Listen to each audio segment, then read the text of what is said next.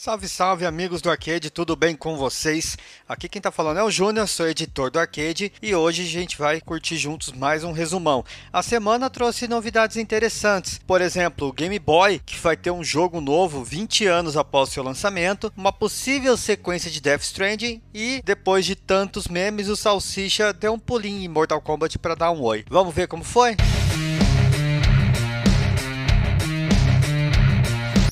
Então a gente começa falando de um jogo novo para Game Boy Advance. Quem diria 2021 a gente falando de jogos para Game Boy Advance. Uma dupla de desenvolvedores começou a criar um game para o portátil da Nintendo. O jogo está em campanha no Kickstarter inclusive. Todo o link, se você quiser conhecer mais sobre o game, está no arcade, você pode ir lá conferir. E o game que se chama Good Boy Galaxy é uma inspiração de Metroid Cave History, focado obviamente no estilo de jogo do portátil. Para quem não tem mais o Game Boy, não tem problema problema, o game também vai ter versões para PC e Switch. É bom lembrar um pouquinho da história do Game Boy Advance, que é um console que foi lançado em 2001 como sucessor do Game Boy Color e recebeu bastante jogos de sucesso, algumas versões, inclusive tem uma versão de Super Street Fighter 2 muito legal para ele, ou em uma de Final Fight, mas depois em 2005 o Game Boy, depois de receber duas revisões, acabou dando lugar para o Nintendo DS, que continuou o legado de portáteis da Nintendo até os dias de hoje. Good Boy Galaxy tenta, de certa forma, trazer um pouco dessa história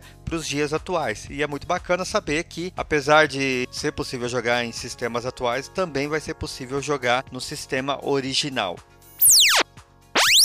Outra notícia bem interessante para os fãs de Death Stranding, pelo menos, é a possibilidade de sequência do game. O jogo que já está aí com o Director's Cut batendo nas portas e o Kojima fazendo, como sempre, uma grande divulgação do jogo, contou com uma entrevista bem curiosa de Norman Reedus, o ator que estrelou o game original. Ele deu uma entrevista para o site brasileiro Adoro Cinema e comentou que aparentemente o game está aí. Abre aspas. Acho que estamos fazendo um segundo Death Stranding.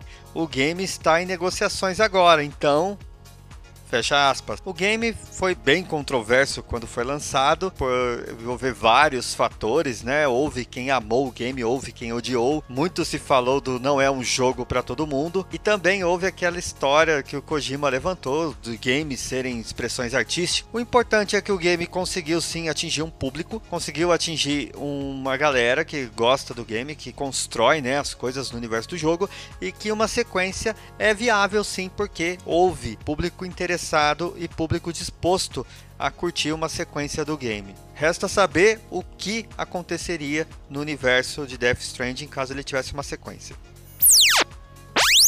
Essa aqui é uma novidade bem interessante para os fãs de Animal Crossing, afinal de contas a Puma anunciou uma nova coleção, tênis, roupas e acessórios com New Horizons, o game, o último game da franquia Animal Crossing. A Puma já trabalhou com outros games no passado, ela tem uma collab com o Sonic, mas dessa vez ela vai trazer a colaboração com Animal Crossing New Horizons. As peças como não poderia ser diferente, tem referências ao jogo e aos personagens, além de contar com os mesmos tons de cores que o game oferece. Puma avisou que a nova coleção já vai estar disponível em breve, com preços que vão de 99 reais a 599 reais.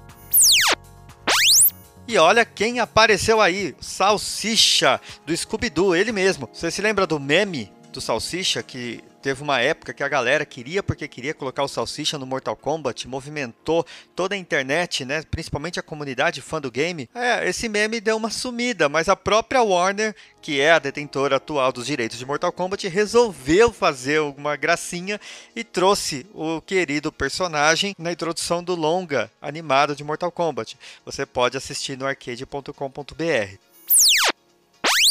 E por fim, Marvel Might Night Suns, o novo RPG tático dos heróis da Marvel, criado pela Firac, o estúdio que cuida de, da série XCOM. Ele recebeu dois novos trailers mostrando um pouco mais do seu gameplay. É um game que tem chamado a atenção da galera. É um game que também, mesmo não sendo é, de forma direta, mas tem uma responsabilidade de trazer de volta o bom nome dos games Marvel após os sérios problemas que o último game da Square Enix envolvendo os Vingadores teve e então é algo que vale a pena dar uma conferida, vale a pena dar uma assistida para ver se é do seu interesse e se no mínimo a Marvel voltará a fazer bonito na história dos videogames.